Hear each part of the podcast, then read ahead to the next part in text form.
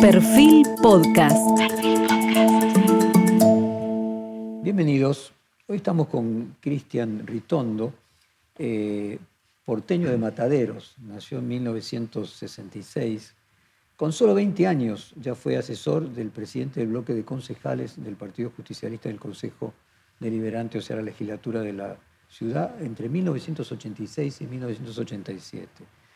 Eh, luego se desempeñó en la Municipalidad de Buenos Aires como director de Servicios Sociales de la Subsecretaría de la Juventud en la gestión de Carlos Grosso y siguió luego como subsecretario de la Juventud y luego hasta como secretario de Gobierno.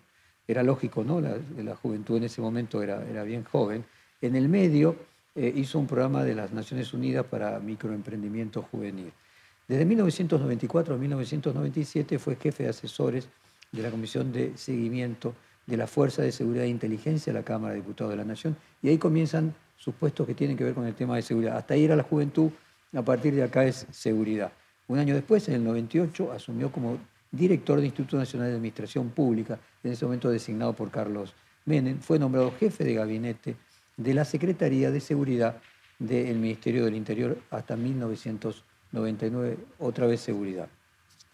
En enero del 2002 el presidente Dualde lo designa subsecretario del Interior de la Nación, cargo con el que se desempeñó hasta el año 2003. Ese año asumió como diputado nacional por la ciudad de Buenos Aires y finalizó su mandato en el 2007. Ingresó al, PJ e integró el bloque del peronismo federal. Fue vicepresidente de la Comisión de Seguridad Interior, eh, también del mismo, del mismo lugar. Fue, junto con Diego Santilli, uno de los primeros jóvenes eh, primeros peronistas jóvenes en incorporarse al PRO de Mauricio Macri en 2007. Fue elegido en la legislatura de la Ciudad de Buenos Aires, se convirtió en presidente del bloque del PRO de la legislatura y desde diciembre de 2011 hasta diciembre de 2015 fue vicepresidente primero de la legislatura. A partir del 10 de diciembre de 2015 y hasta el final, hasta el 9 de diciembre del 2019, es decir, hasta el final de la gobernación de María Eugenia Vidal, eh, fue eh, parte del gabinete de ella como ministro de Seguridad, nuevamente tema de seguridad. El 10 de diciembre de 2019 asume como diputado nacional por la provincia de Buenos Aires. Él encabezó la lista, además, del distrito más populoso de la Argentina. Eh, ganó, fue eh, además elegido presidente del bloque del PRO. Es vocal en las comisiones de fiscalización de organismos de actividades inteligentes, nuevamente seguridad, eh, en la bicameral de seguimiento y control del Ministerio Público de la Nación, de la legislación de trabajo penal y de seguridad interior, nuevamente seguridad. Paralelo a su actividad eh, política, tiene también una actividad deportiva, integró eh, la comisión directiva de Independiente y ahora se presenta eh, para cambiar el oficialismo y que salgan los Moyanos en una lista que comparte con, su, con el intendente de Lanús, con, con Diego Grindetti. Vamos a comenzar, Cristian, para porque quiero tocar el tema del atentado a Cristina y quiero tratar de entender tu formación en el tema de seguridad. ¿De dónde viene tu especialización en seguridad? ¿Cómo se fue desarrollando? Creo que tiene que ver básicamente con, con siempre la seguridad históricamente en la Argentina y lamentablemente en la Argentina es uno de los grandes problemas que tenemos, ¿no? estructurales, digo, así como la pobreza del 30%, ¿no? a veces un poquito menos y la mayoría... Y que a veces están conectados incluso uno y otro. Digo, esa pobreza al 30%, como otro problema estructural que tenemos con la inflación en la Argentina, el déficit del Estado, la seguridad es otro de los grandes problemas, pero es un problema que atenta muy fuerte y que cuando los temas económicos emparejan un poco, pasa a ser el primer problema. Eh, y me parece que ahí había que tomar un expertise, dedicarle tiempo. Creo que haber trabajado de muy joven con Miguel Ángel Toma, que fue ministro, secretario de Seguridad, ministro del Interior después, pero eh, en el área y que fue presidente de las comisiones, creador de la ley de, seguridad interior. es como que a partir de eso yo tuve una formación inclinando por el tema de la seguridad porque era una grave preocupación y me parecía que había que ver y estudiar cómo solucionar, cómo, cómo estructurar la seguridad en la Argentina, en la provincia de Buenos Aires, en la ciudad de Buenos Aires. Yo por suerte fui también autor de la ley que creó la policía de la ciudad de Buenos Aires, en el 2007, cuando, en 2008, perdón, cuando fui legislador de la Ciudad de Buenos Aires, en el 2007 hicimos la derogación del artículo de la ley Cafiera que prohibía a la Ciudad de Buenos Aires tener su propia policía. eh, y una transferencia que llegó mucho después, recién cuando Mauricio Macri fue presidente y Horacio jefe de gobierno, se tomó la decisión de transferir la Policía Federal que estaba en la Ciudad de Buenos Aires a la Ciudad de Buenos Aires, dejando una verdadera Policía Federal que tenía que ver con no tener lo que es el cuidado urbano, eh, salvaguardando los temas que la Ciudad de Buenos Aires tiene que cuidar, porque la Policía Federal, como embajada, como ministerios, como lugares federales. Y me parece que fue un cambio muy importante. Y de ahí es que le dediqué, viajé, estudié, me formé, hice cursos. Eh, o sea, vos diagnosticaste que había dos problemas importantes en la Argentina, que era la, es la, pobreza con la economía y la seguridad. Y dijiste, me voy a especializar en, en uno de los grandes problemas de la Argentina. Sí, eh, porque creo que eh, la Argentina, la seguridad hoy en el mundo ha dejado, salvo en los países subdesarrollados, ha dejado de ser un problema. Sí, hay cuestiones que aparecen, pero digamos, no es un problema diario, no es el problema de no poder salir en el conurbano a las 7 de la tarde, no es el problema que los centros comerciales tienen que cerrar, cuando cierra un negocio empiezan a cerrar todos porque tienen miedo de quedarse, este problema que tenemos el constante de un delito cada dos minutos, de que en los últimos cinco días, que tiene que ver con la inseguridad, aunque es el femicidio, tengamos un femicidio por día en el conurbano, tiene que ver con tener una política de seguridad, entendiéndola que es una política a largo plazo y que había que encargarla. Ahora, en, estas cosas tienen, son reformas estructurales y son de tiempo, porque la formación, al igual que la formación en educación, lleva un tiempo, porque uno cuando forma un policía en la provincia de Buenos Aires, por ejemplo, sabe que recién al sexto año va a tener su primer ascenso, entonces, y, cuando lo forma bien, uno tiene cuatro años de gobierno y tres años está formando ese policía, ¿no? Eh, a un oficial. Pero, y eso tendría que ser una política de Estado. Eh, yo por eso la carrera de, oficiales y de oficiales de la policía de la provincia de Buenos Aires la hice aprobar por el Ministerio de Educación por la Dirección General de Educación de la provincia de Buenos Aires, para que sean carreras y que eso le permita después. Nosotros creamos la universidad con María Eugenia Vidal en la provincia de Buenos Aires, no la pudimos poner en funcionamiento, pero dejamos, fue aprobada por ley, eh, y, para mí es un tema muy importante que tengan principalmente los que llegan a general, a los cargos mayores, tengan formación profesional. Eh, es importante la, Escuela de Altos Estudios que hicimos, reparamos, arreglamos y le dimos en la provincia de Buenos Aires. Creo que la formación es gran parte de la calidad de la policía, porque no le importa la cantidad, le importa la calidad en la policía. Uno puede tener 20 policías en una cuadra que no saben qué hacer ante un delito y puede tener un solo policía que sabe cómo resolverlo. Y eso es a lo que uno tiene que tender con todos los medios que hoy tiene, informático, de cámara, de resolución inteligente de los temas, es un policía bien formado.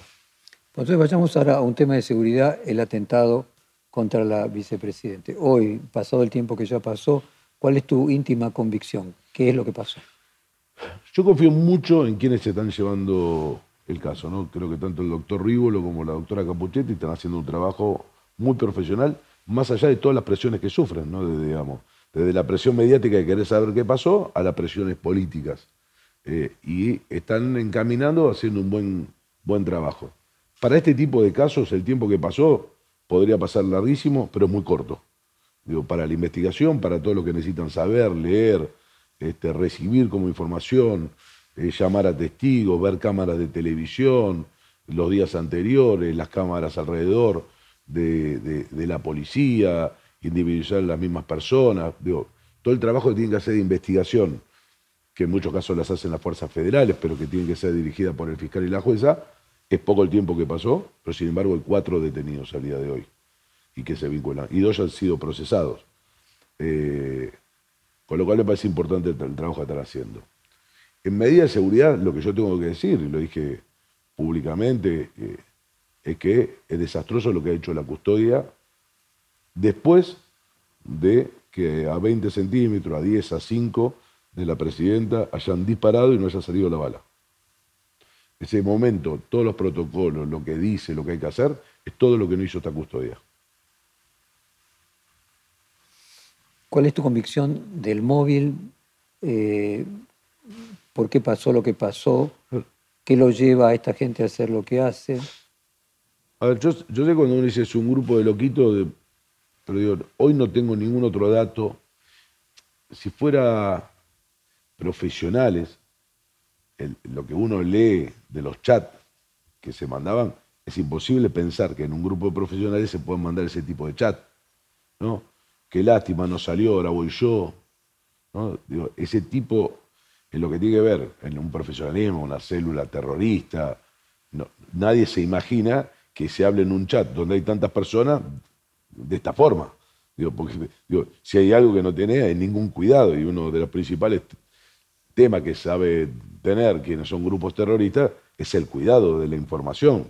Inclusive no todos tienen la información. Digo, me parece medio, no, por lo menos no creo que sea algo armado, algo este, financiado, grupo de profesionales, por lo menos con lo que vi hasta ahora.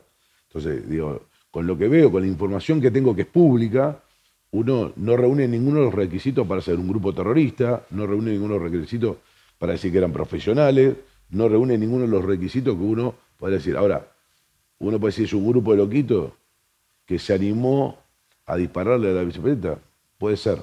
Hay loquitos que mataron este, a grandes personalidades en la, vida del mundo.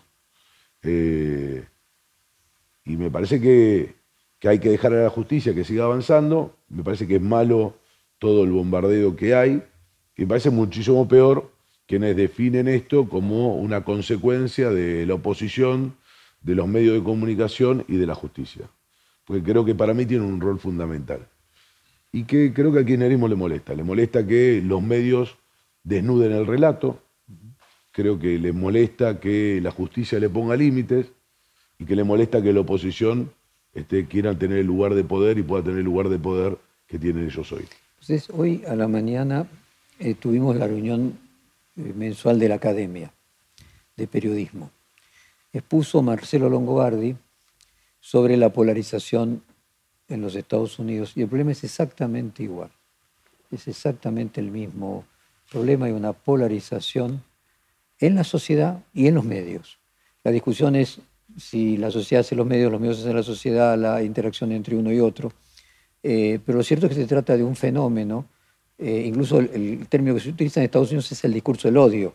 Y el discurso del odio no de el odio de los republicanos con los demócratas y los demócratas con los republicanos, sino cierto grado de indignación en un porcentaje de la sociedad que se comporta de una manera eh, distinta a la que estábamos acostumbrados en el pasado. Y el ejemplo clásico era la toma del Capitolio por estas personas que también parecían loquitos, ¿no? Con los cuernos vikingos. Digo, si vos haces el análisis de los que tomaron el Capitolio, también dirías, y lees los chats, son unos loquitos. Ahora, hay un conjunto de, loquitos que constituyen un problema, evidentemente, ¿no? Eh, un, problema que trasciende a la cuestión individual de las personas. Sin duda, y eso es eh, para un estudio más sociológico de qué están pasando en las sociedades, porque uno puede mirar, más allá que tiene una cultura política bastante distinta hoy a nosotros, los uruguayos, cuando fue el plebiscito fue casi 50-50. Eh, la elección en Chile, eh, con una aparición, si se quiere, meteórica de quién es el presidente con Boris, o el fenómeno de la elección colombiana.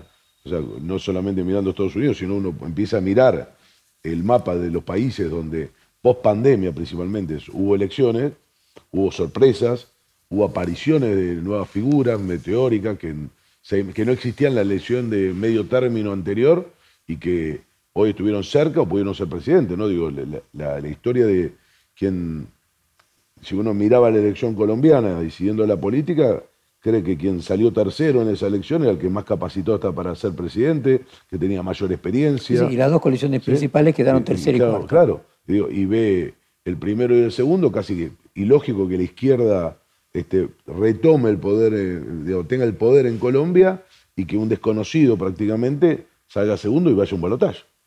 Cristian, eh, y te pregunto ahora en tu carácter de presidente del bloque de los diputados del PRO. Eh, la diputada por San Luis, Karina Estel Bachey, tiene en su equipo de asesores a la abogada de Gabriel Carrizo, Brenda Salva. esta diputada llegó al Congreso eh, en el grupo El Campo Político de Patricia Bullrich eh, y del secretario de Asuntos Estratégicos del gobierno porteño, Eduardo Machiavelli. Eh, dijo que se enteró que su asesora le había llegado el caso de la banda de los copitos y que igualmente decidió mantenerla en el cargo porque es una trabajadora muy, muy eficiente. Otros miembros han pedido, otros miembros del Congreso han pedido ya renunciar. Quiero aclarar que renunció, eh, que le pidió la renuncia en forma indeclinable Karina Bachay. Quiero decir que también es periodista, yo he compartido con ella, eh, que es abogada, pero era periodista en, distintos canales, he estado en un panel donde yo me sentaba. Eh, y sin duda, por lo que hablé, hacía un buen trabajo con la diputada Karina Bachay, pero la diputada Karina Bachay en estos acontecimientos y eso se enteró, ya me lo dijo, eh, me lo contó a mí, que se enteró después que había aceptado el caso y se enteró casi por los medios, y ella se lo confirmó, y ella tomó la decisión de, desafectarla de, su equipo de colaboradores. Y eh, no tiene que ver con, con los diputados que están a tu cargo, pero sí con gente del PRO, el senador de Chubut, Ignacio Torre, que integra la Comisión Bicameral de casualmente seguimiento de servicio de inteligencia, tenía entre los suyos a Gastón Marano, otro abogado de Carrizo. Eh, ¿Te preocupa ver que haya cierto hora de conexión entre esa gente y gente de Juntos por el Cambio? voy a decir dos cosas que quiero sean bien interpretadas. el gran problema que tiene hoy el Congreso de la Nación, como puede tener otros lugares de Estado, que cuando uno quiere tener un abogado de cierta característica, sea un buen profesional, los sueldos son muy magros para un abogado de calidad. Y en general siguen ejerciendo. Muchas veces uno no tiene control de lo que ejercen. Eh, y en este caso, los dos, Nacho Torres como senador, eh, le mandó la baja inmediatamente, y en este caso Karina Bachey. Yo creo que ninguno de los dos, conociéndolo los dos, no solamente como, como diputado y senador, porque Nacho Torres fue diputado también de bloque hasta el año pasado, este, ganó las elecciones en Chubut, es una persona muy joven. A las dos personas venían ya trabajando en la Cámara con otros diputados o con otro senador. Eh, a los dos sufrieron recomendaciones, los dos aparentemente eran buenos profesionales, no dejan de serlo por el caso de Garra, porque tienen todo el derecho del mundo siendo abogado de defender a, quien quiera, pero sí entender que cuando uno está en la función pública eh, afecta no solamente al partido que representa, sino al legislador. Y me parece que este es el error en el ejercicio, cuando uno acepta un cargo en el Estado, en ejercer una defensa de estas características. Nuevamente, dos casos no permiten más que conjeturar y uno no puede sacar ninguna conclusión definitiva. No. Pero, ¿te preocupa la cercanía de, por ejemplo, Revolución Federal a los libertarios y luego la cercanía por carácter transitivo a los halcones del PRO, ¿te parece que habría que marcar con más eh, tajantemente la diferencia con esa gente? A ver, primero que nosotros somos militantes de, la paz, más allá de tener firmeza y decisión, este, creemos y vemos, en mi caso particular, yo al kirchnerismo lo veo como un adversario político, no como un enemigo. Digo, mi enemigo es el narcotraficante, mi enemigo es el violento, mi enemigo tiene que ser el delincuente. El enemigo tiene que estar en otro lado en la política. El otro, por mayor diferencia que tengamos, eh, en el campo de la democracia debe ser el adversario. Y las herramientas para ganar al adversario es la propuesta, es la discusión, es la firmeza, pero tiene que ver con eh, cuando uno decide vivir en democracia, es con la convivencia democrática donde en el Parlamento se tiene que hablar, discutir con firmeza. Entonces yo tengo una mirada contra la violencia política, sea por derecha o por izquierda, de rechazo. Si bien yo no soy de la generación de los 70, aunque nací en el 66, era muy chico, el 76 tenía 10 años, este, sí, mis últimos años durante el proceso empecé a, mi activismo político y eh, el rechazo al silencio de esos momentos que, tenían y que sufrían la política por un lado y los medios por el otro, el no saber lo que pasaba, el no saber la verdad, el que se animaba a terminar con consecuencias que eran, eran parte para su familia y su vida, me parece que nos, hace, nos tiene que hacer repensar a todos en cómo debemos convivir de acá en más. Digo, porque si estos grupos de violentos que aparte le gritan, le dicen cualquier cosa y le tiran cualquier cosa a cualquiera, porque no diferencia, digo, no, no diferencian de, digo, cuando va en este grupo a la puerta del Congreso, insulta a uno o al otro, le dicen cualquier cosa que no tiene que ver. Le ha pasado a Rodrigo de Loredo, pero nos pasó a Waldo Bol y a mí este, hace dos semanas atrás, eh, cuando cruzábamos de, de, vereda en el Congreso. La verdad que ese grado de violencia tiene que ser rechazado. Y por supuesto que yo no los quiero dentro junto por el cambio. Pero nosotros expresamos otra cosa para la sociedad. Nosotros expresamos un cambio con firmeza, con convicción, pero entendiendo que queremos la convivencia en paz de los argentinos. Respecto de los libertarios, ¿qué te, pasa respecto del discurso de Milei? Yo creo que Milei tiene un, discurso fuerte, pero expresa una idea. Que en parte, en algunas partes puedo estar de acuerdo y en otras no estoy de acuerdo. Que en algunas tampoco me quedan claras. Para no ir a cuestiones que tienen que ver más con, con lo humano, ¿no? Digo, cosa que ha dicho que no comparto. No comparto esto de el Banco Central lo vamos a dinamitar, porque la verdad es que los países capitalistas que funcionan bien tienen, tienen bancos centrales, ahora hay que discutir que tiene que ser independiente, que puede ser autónomo. Podemos discutir eso, lo que no podemos discutir que un banco central sirve para la regulación de la flotación de la moneda y demás. Me refiero, eh, Cristian, respecto a eso, una discusión que nosotros tenemos en el periodismo, ¿no? ¿Cuánto de la violencia oral promueve, habilita, legitima eh, la eh, violencia fáctica. Vos sabés que parte de, los, eh, de las enfermedades mentales es, poder, es no poder distinguir entre la metáfora y la metonimia, ¿no? Mm. y de tomar literalmente lo que para la persona normal es una metáfora, una persona que tiene un grado de incapacidad la toma literalmente, ¿no? O sea, dinamitar el Banco Central, alguien puede decir que hay que ir y dinamitar el Banco Central, no cerrar el Banco Central. ¿Te parece que este episodio y estos, eh, este conjunto de, personas como los de Revolución Federal que transmiten ese grado de desquicio nos tendría que ayudar a reflexionar sobre la violencia oral y bajar unos decibeles? Sí, a ver, tal vez sí. Eh, yo creo que eh, lo de Javier Milei, yo convivo en el Congreso y la verdad que tengo una buena relación personal, aunque votemos distinto, pero tengo una buena relación profesional con Javier. Eh, en un trato normal como persona es una persona normalmente normal, claro, podría decir de muy buenos modales. a veces exagera las formas, digo, en, su expresión y, puede quedar como violento. Y me parece que no, no lo favorece, digo, ya todo, ya todo el mundo lo mira. O sea, yo hoy, creo que no necesita esa forma violenta, porque la verdad que personalmente es una persona mucho más agradable eh, y es una persona que inclusive es mucho más agradable cuando habla eh, y puede explicar y contar sus ideas. Me parece que a veces eh, exagera en sus formas, ¿no? Digo, pero me parece que en tiempos donde necesitamos explicarles explicarle a los argentinos qué queremos hacer, digamos, en el caso nuestro, para qué queremos volver, para qué queremos volver a ser gobierno.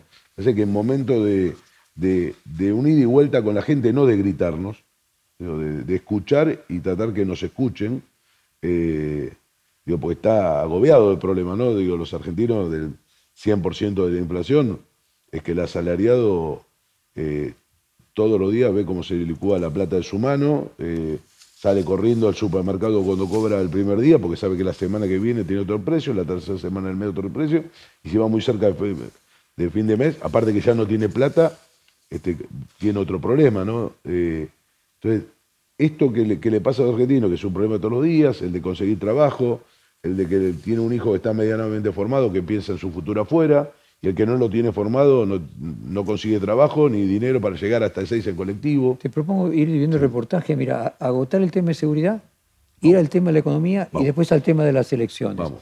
En el tema de seguridad, en el reportaje que yo te había hecho en diciembre de 2020, vos dijiste que el narcotráfico era la madre de todos los delitos. Padre y madre de todos los delitos. Madre y padre de todos los delitos. La semana pasada entrevisté a la jueza Arroyo Salgado y ella cuenta desde su perspectiva eh, que el narcotráfico ya ha penetrado parte de la justicia y del Ministerio Público Fiscal. Vos al mismo tiempo estás en la Comisión de Seguimiento del Ministerio Público. Eh, ¿Cuál es la situación hoy del narcotráfico en la Argentina? sin duda, hay jueces que están presos, ¿no? Recordemos Salta, recorremos el, caso Itatí de Corriente, donde eh, las fuerzas federales... A ver, el problema de, la concentración de dinero del narcotráfico lo hace permeable a, todos los sistemas. Eso que vemos en serie, que este, primero quieren comprar un periodista y después terminan comprando el medio, eh, que a la policía la tienen comprada, que contribuyen y, pagan candidaturas para después tener a la política, en la realidad el dinero va corrompiendo todo ese sistema, el judicial, el mediático, el político, el policial, digo, y penetran. Por eso digo que es madre todo delito, porque cuando el narcotráfico permite todo el otro delito. Cuando se hace una narcodemocracia o los sistemas narcos empiezan a tener reinado, vale todo. Eh, se adueñan de la vida. Lo tenemos en, muestra en algunos lugares de la provincia de Buenos Aires, donde se adueñan del lugar, donde los narcos son dueños del lugar, donde toman las casas, donde echan a la gente que vive y se quedan con, con esa casa y después empiezan a vender droga y son búnker. Por eso los procesos, esto de mirar en la seguridad qué pasó en otro lado, uno tiene que mirar los procesos, cómo empezaron, cómo se continuaron, cuáles son los resultados porque es el modelo de actuar. Por eso yo no, lo digo como una crítica, lo digo realmente. Hoy el Ministerio de Seguridad de la Nación tendría que estar instalado en Rosario. El ministro tiene que estar en Rosario y en el sur. Pseudo mapuche y narcotráfico en Rosario. Son los dos problemas estructurales de seguridad más grandes que tiene la Argentina. Eso como Ministerio de Seguridad Nacional. Tiene que estar ahí las fuerzas federales. Tiene que estar copado Rosario. O sea, no puede ser que todos los días nos enteremos que ahora toman fábricas que cobran peajes. Esto es lo que yo decía cuando el narcotráfico se hace dueño y es el padre y madre de todos los delitos. Eh, Arroyo Salgado contó en este reportaje, pero había contado también en otro, creo que de La Nación eh, más, que desde que asumió en el 2006 nunca había sido apartado una investigación hasta que avanzó con el caso de Escapolán. Eh, en diciembre pasado dijo, me apartaron después de todo un año de intentos en un expediente en el que investigaba a un fiscal provincial, a sus funcionarios, a los más directos colaboradores y una veintena de policías bonaerenses de alta jerarquía de la DDI de La Plata, Quilmes y Tigre. Y hace responsable a ese pedido de apartamiento a dos abogados que trabajaban en el Ministerio eh, de Seguridad cuando vos lo conducías. ¿Qué, qué podés contar? A ver, hay dos cosas. Eh, eh, ¿Es algo parecido a lo de, no, a lo de Brent? No, no, no, pero, claro. A ella no le apartó ningún abogado que haya trabajado conmigo, el apartamento viene por otro lado. Y, un abogado que trabajaba conmigo, un abogado de los que trabajaba conmigo, al año eh, de haber dejado de trabajar conmigo en el ministerio, asumió una de las defensas. Pero digo, yo doy mi opinión personal, es y cualquiera, mucho más en la justicia, igual que un policía, igual que un político, que tiene responsabilidad y tiene algo que ver con el narcotráfico, hay que poner el peor de la condena. Y es tan así que la suspensión de Capolán, todos los diputados y senadores míos de la provincia de Buenos Aires, así como la procuración, con el doctor Contegrán, avanzado muy fuerte y fueron suspendidos. No solamente esto, todos los vinculados al tema de narcotráfico y pensemos que 43 entre fiscales y jueces fueron suspendidos en nuestro gobierno en la provincia de Buenos Aires en un cambio rotundo que no había pasado nunca en la provincia de Buenos Aires. Y los números hablan por sí solos. El promedio que tengo de procedimientos contra el narcotráfico y el narcomenudeo en la provincia de Buenos Aires por día es de 480 procedimientos.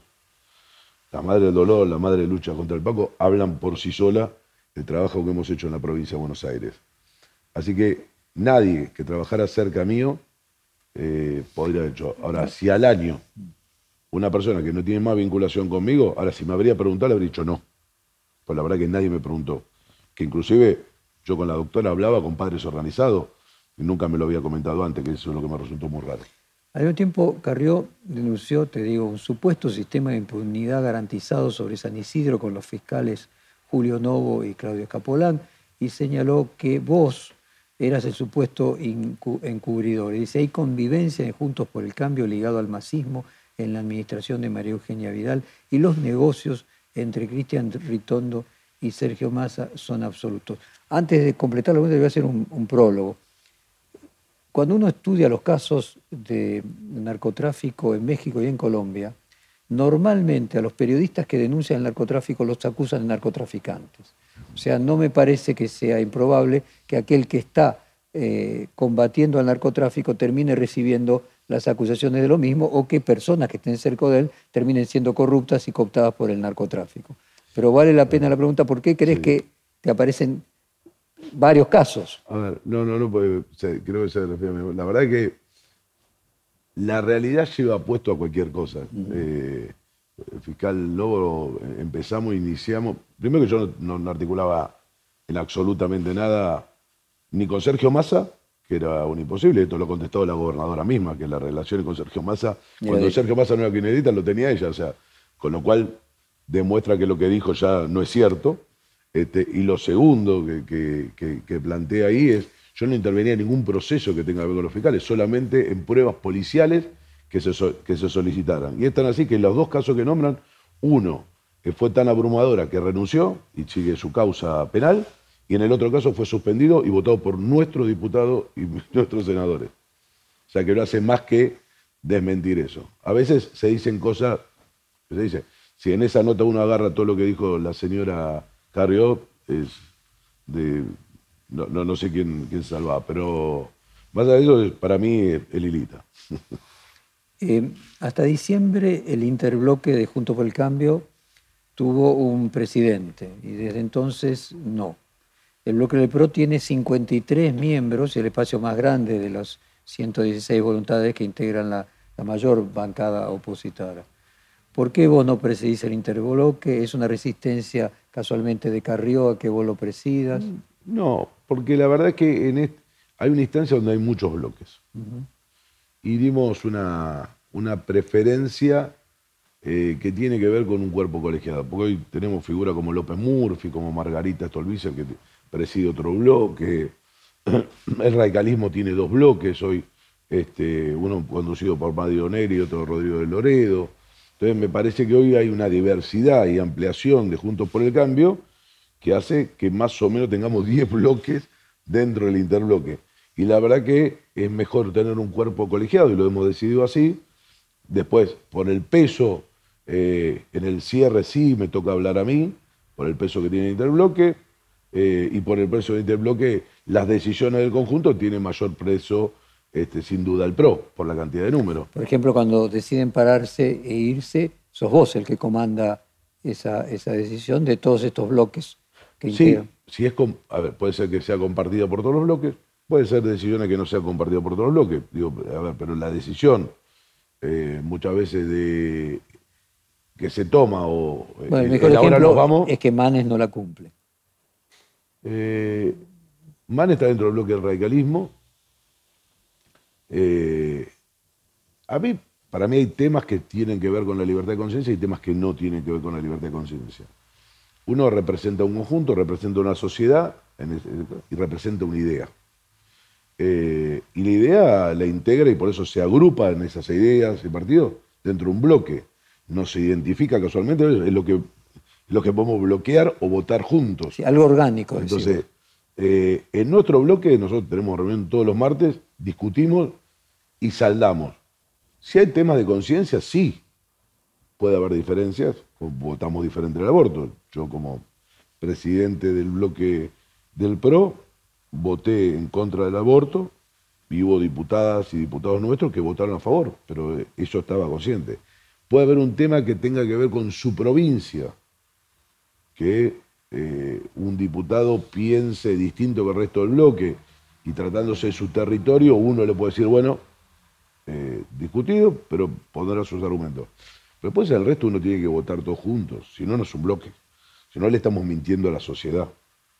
¿Y lo que sentís es que Manes no se comporta de esa manera orgánica? No, yo siento mucha disidencia cuando él no acompaña las decisiones de su bloque o cuando no acompañó el pedido de juicio político a Alberto Fernández. ¿Por qué? Porque creo que ante una medida donde eh, alguien como el presidente de la Nación dice que el fiscal que está investigando la causa de vialidad puede terminar como Alberto Nisman, digo, hay quienes pensamos, pero hay una resolución judicial, que ha sido asesinado, la verdad es casi una amenaza mafiosa y necesita de una reacción institucional tan fuerte como la amenaza que está ocurriendo en ese momento. Y lo máximo que tenemos para eso, que está previsto en la Constitución, y en razón de lo que dijo, es el pedido de juicio político. Que después no prospere, porque no tenemos el número, es una cosa. Ahora, nosotros estamos haciendo lo que la Constitución manda y la herramienta que nos da la Constitución para dar esa respuesta institucional. vuelvo con la pregunta. Entonces, ¿te parece que en, algunos casos Manes no se ha comportado de manera orgánica? No con el propio radicalismo, que es su bloque, que es su presidente Mario Negri. O sea, a una decisión de 116 que haya una sola persona que no acompaña, me parece eh, que por lo menos hasta en el sentido de la oportunidad de integración de unirte al bloque y de defender una idea, ¿no? Vayamos entrando de a poco entonces en el tema económico. Tu relación con, Sergio Massa, eh, más allá de que, como vos decías, en la provincia la llevó adelante Vidal, ¿cómo es tu relación con él? ¿Desde cuándo lo conoces? A Sergio Massa lo conozco de fines de los 90, o mediados de los 90.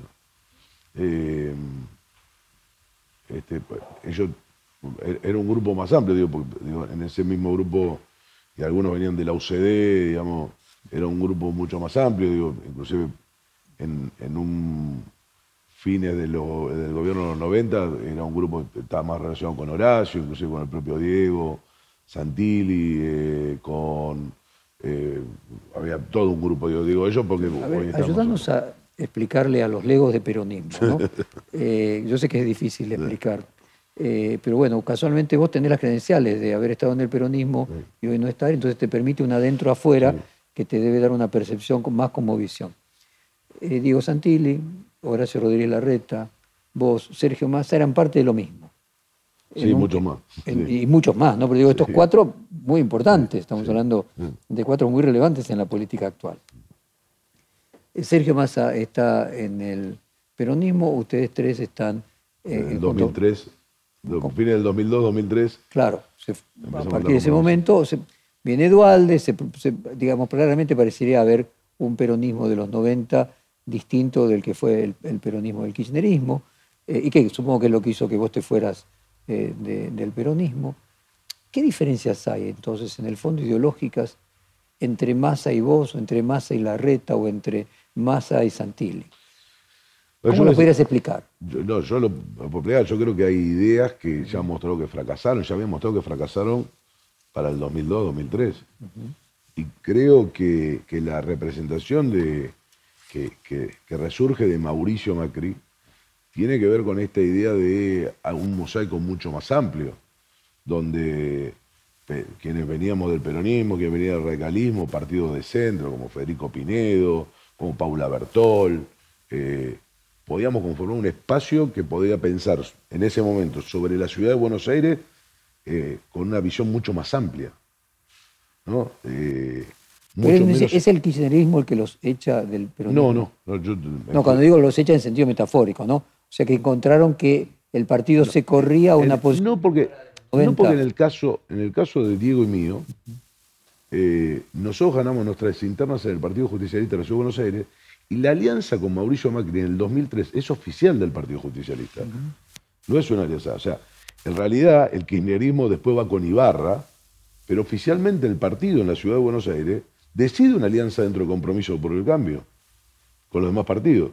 O sea, nosotros fuimos los orgánicos, digamos. Los, digamos los no, podría seguir que en la provincia de Buenos Aires Felipe Solá podría seguir también ahí, de Narváez, por eso es difícil de entender pues, desde la perspectiva del no peronismo. Nosotros en el 2003 nosotros tomamos esa decisión y creíamos que este era el camino, que después creíamos que era el camino para tomar en lo nacional, que tiene que ver con esto. Digo, para mí ya hay ideas que no funcionan más. Hay esta cosa del peronismo que dice ni sectario ni excluyente, pero digo, esta es la respuesta peronista solamente. tiene, tiene esta cuestión del sectarismo, del dogma, de ser cerrado, de creer una sola idea, de no abrirse al mundo. Pero cuando yo veo que quienes se definen peronistas este, en el plano internacional defienden a Venezuela, Cuba y Nicaragua, yo estoy al, revés totalmente. Cuando veo los militantes de las escuelas cerradas, yo creo que Ahora, ese peronismo que podríamos decir que es menos de izquierda, eh, Sergio Massa lo encarna, eh, uno podría imaginar en un futuro eh, un, posible entendimiento con la parte del peronismo que representa Sergio Massa, cuando Horacio Rodríguez Larreta habla de los dos tercios, la necesidad de votos para sacar las reformas que sean necesarias en un eventual futuro gobierno de, Juntos por el Cambio. ¿Ese peronismo te parece que es el peronismo que podría comunicarse con Juntos por el Cambio? Hoy Sergio Massa ha decidido ser parte de los tres que conducieron este proceso estos cuatro años. Representando al Frente Renovador, junto con Alberto Fernández y con Cristina Fernández. Si le cabe tanta responsabilidad como a Lilita del gobierno de Macri. No, yo creo que le cabe mucho más, a Sergio Massa. Por ser presidente de, la Ha, sido presidente de la Cámara, hoy es ministro, pero aparte de las figuras que le dio un porcentaje de votos que venía sacando Sergio Massa dentro del frente de todos. Es muy buen negociador, porque probablemente con la misma cantidad de votos que le aportó, que aportó Carrió a, Cambiemos, consiguió mucho más, es lo que vos está diciendo. Muchos más ministerios, muchos más eh, organismos no, no, yo no, no puedo escribir porque Carrión no venía jugando elecciones eh, sola anterior a esta, salvo una muy anterior, que jugó dentro de la estructura de el PRO en la ciudad de Buenos Aires, o, Juntos por el Cambio. Y el PRO venía ganando más allá de cuando Carrión no estaba. Entonces, eh, eso no lo puedo, no lo puedo, no lo puedo cuantificar. Sí puedo cuantificar las elecciones que Massa fue en la provincia de Buenos Aires, cuando gana creo que la del 2013, después tiene una elección en 2015, la del 2017 que hace una elección menor, pero agarremos el porcentaje del 2017 para no regalarle nada, digo, pero ese porcentaje fue importante para el triunfo de provincia de Buenos Aires y para el triunfo del kirchnerismo, pero sin duda fue una de las caras visibles, digamos. La campaña eran Alberto Cristina y Sergio Massa. Y si tuviera éxito, y después tenemos que definir qué es éxito, en ordenar un poco la economía, eh, ¿crees que eh, podría ser el candidato al que tenga que enfrentar junto por el cambio en las elecciones del año próximo? Eso el frente de todos tendrá que decidir.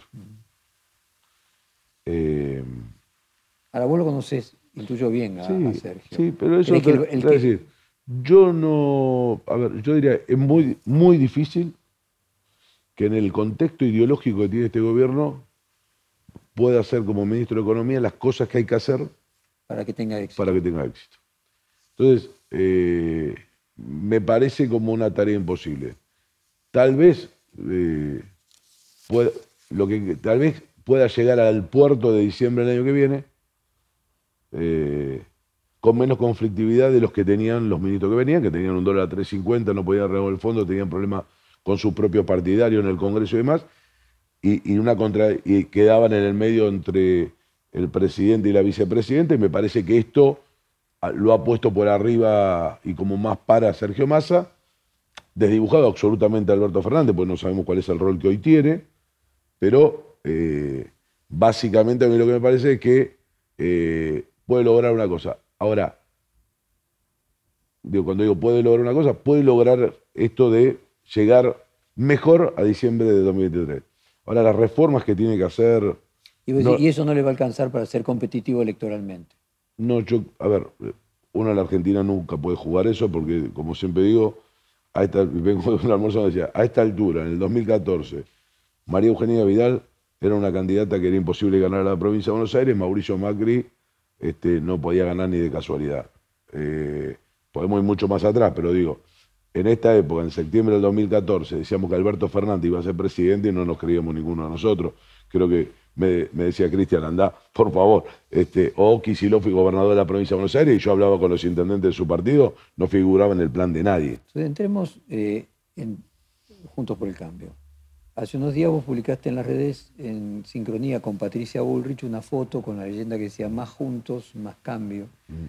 ¿Cuáles son las coincidencias que te representan eh, coincidir con, Patricia Burrich.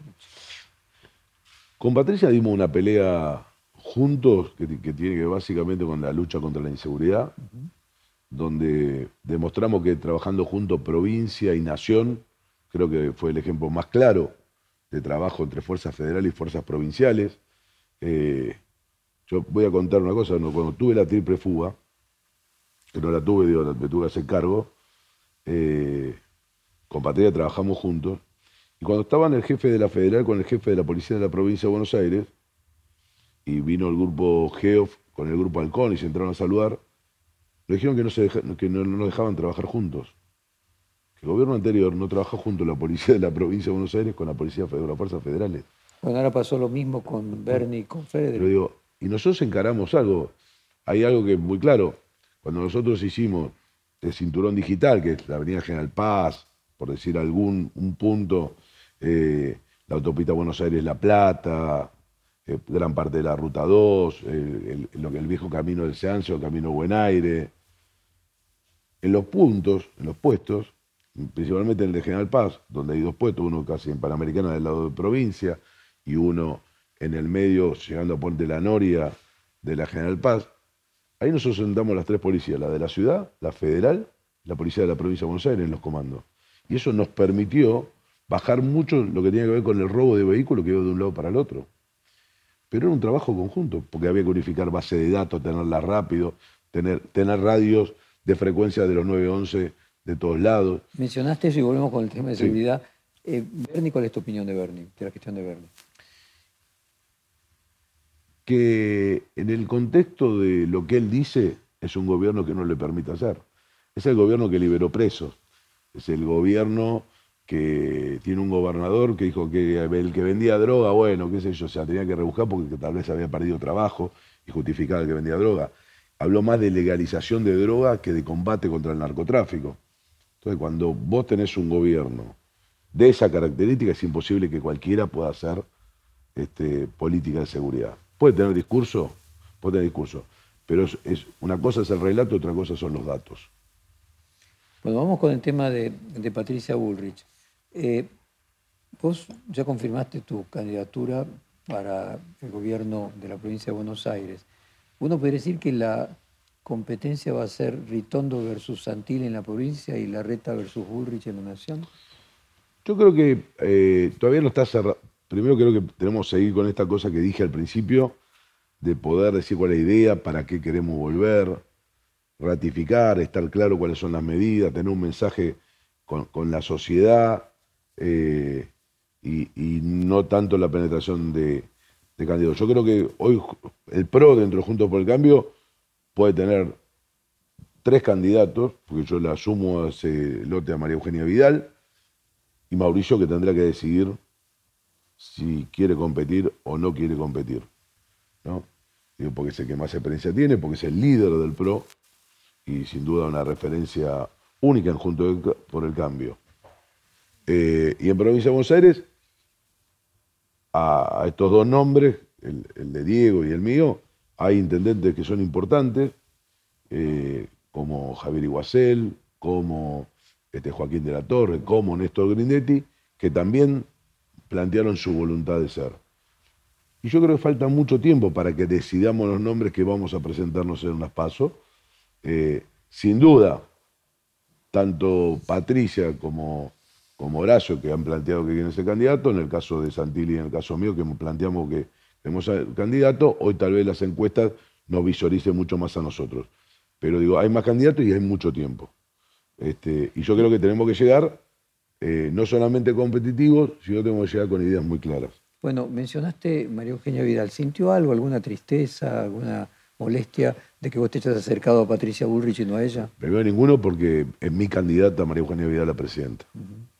Eh, con Patricia lo que acordamos y con todo el equipo que estaba presente, que es el equipo de provincia, es que hagamos cosas juntos en la provincia de Buenos Aires, porque nos encamina una idea de gobierno, nos encamina una forma de pensar cómo gobernar en la decisión y en la transformación que tenemos que hacer. Eh, a Patricia también, como decía antes, lo acompañan Joaquín y Javier, que son buenos candidatos, eh, y mi idea es que juntos hagamos un proyecto para la provincia de Buenos Aires, que es el para qué queremos volver, por qué queremos gobernar y lo que vamos a hacer. Y eso tenemos que tratar de hacerlo juntos y yo estoy tratando de que lo veamos. Ahora, mi candidata a presidenta es María Eugenia Vidal, por los años, porque la conozco, porque creo que sintetiza la capacidad de gestión con el valor este, para gobernar la Argentina. No Patricia Bullrich. No, yo no estoy diciendo no uno. Pero tu candidata mi candidata es... es María Eugenia Vidal. Reconozco en Patricia, en Horacio, muchos valores. Y digo, y creo que lo que a veces es un problema, digo, la verdad que, que nosotros tengamos este, tres o cuatro candidatos a presidente de tan alto nivel, de tanto reconocimiento público, la verdad que eh, yo sé que a veces cuando uno tiene cuatro o nueve que juegan muy bien es un problema, pero es mejor tenerlos. Volvemos del corte y seguimos aquí con Cristian Ritondo. Ahora estamos entrando directamente en el tema de la interna y las elecciones en la provincia de Buenos Aires. Primero, ¿crees que hay alguna posibilidad de que se eliminen las pasos y o que se adelanten las elecciones en la provincia de Buenos Aires? Que se adelanten las elecciones me parecen que no, estoy casi seguro.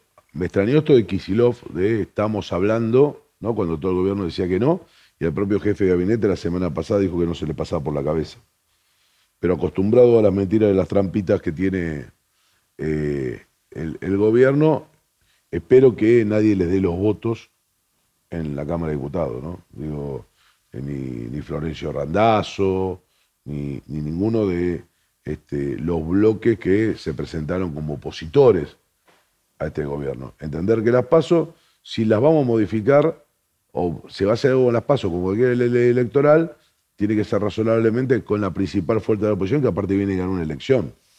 Sería, me parece, un muy mal mensaje para la sociedad cambiar las reglas de juego sin tener un consenso con la principal referencia de la oposición. Cristian, para el presupuesto, o por lo menos para avanzar el tratamiento del presupuesto, ya lograron 116 diputados y están avanzando sin Juntos por el Cambio. ¿Crees que es posible que junten la cantidad de diputados para votar el fin de las pasos, sumando a los libertarios? Y dos, ¿crees que esta vez, eh, junto por el cambio, va a votar el presupuesto? Dos cosas.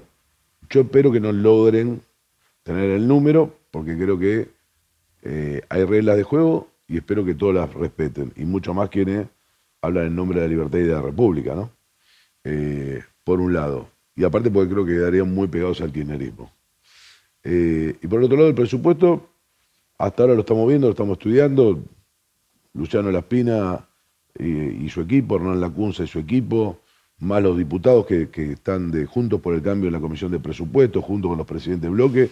Estamos revisando el presupuesto. No tiene, es, mucho, es un presupuesto mucho más claro que el último que rechazamos. Tiene algunas previsiones que podría decirse, habrá 60% de inflación. Difícil, yo creo que va a ser un poco más, pero tampoco es el 29% que nos mandaron el año pasado, yo tenemos el 100%. Eh, se diría es, es, es, más lógico el presupuesto este, no es un, un, presupuesto que tengamos que rechazar, no tiene sorpresa, por lo menos todo lo que vio Luciano, lo que miró Hernán. Eh, podemos abstenernos, digo, la Argentina necesita tener presupuesto y, y mucho más el año que viene. Bueno, y decimos que estamos llegando al final del reportaje. Si vos fueras gobernador, ¿qué medidas tomarías tanto en el terreno de la seguridad, que es el tuyo propio, como en otros? El primer, diría, el, la primer decreto que hago es disminuir el 55% los cargos públicos políticos. Este, el gobierno que hicieron aumentó el 100%. Duplicó la cantidad de cargos políticos y creo que el Estado provincial se puede manejar con menos del 50% de lo que hoy tiene, lo cual sería un gran ahorro. Volver a la transformación de la policía, que hicimos otra vez a tener una lógica de una escuela de policía que forme policía, de volver a combatir al narcotráfico y las mafias de la provincia de Buenos Aires, que se entienda a las mafias, a las barras de fútbol, a lo que hacen a la, a, a la venta ilegal, a lo que tiene que ver con sindicatos que este, viven apretando gente, a esas mafias hay que volverla a atacar como nos metimos, como estructuramos y hay que ir muy fuerte. Y a sacar del Estado todo aquello que, que da una pérdida infinita y nadie justifica por qué y terminan siendo privilegios. Esos privilegios los termina pagando cada uno de los bonaerenses. Pero lo paga también el que no tiene agua potable, el que no tiene pavimento en la calle. Para que tengamos una idea, solamente Moreno tiene 20.000 cuadras sin asfaltar cada peso que nosotros malgastamos en el gobierno de la provincia de Buenos Aires, hay alguien que se queda sin asfalto. Y ese que se queda sin asfalto, cuando llueve mucho no puede ir, no puede ir a la escuela y, cuando, y la ambulancia no puede entrar cuando tiene un problema. Cristian Ritondo, muchísimas gracias por esta hora de conversación. Fue un placer. No, muchas gracias. Perfil Podcast.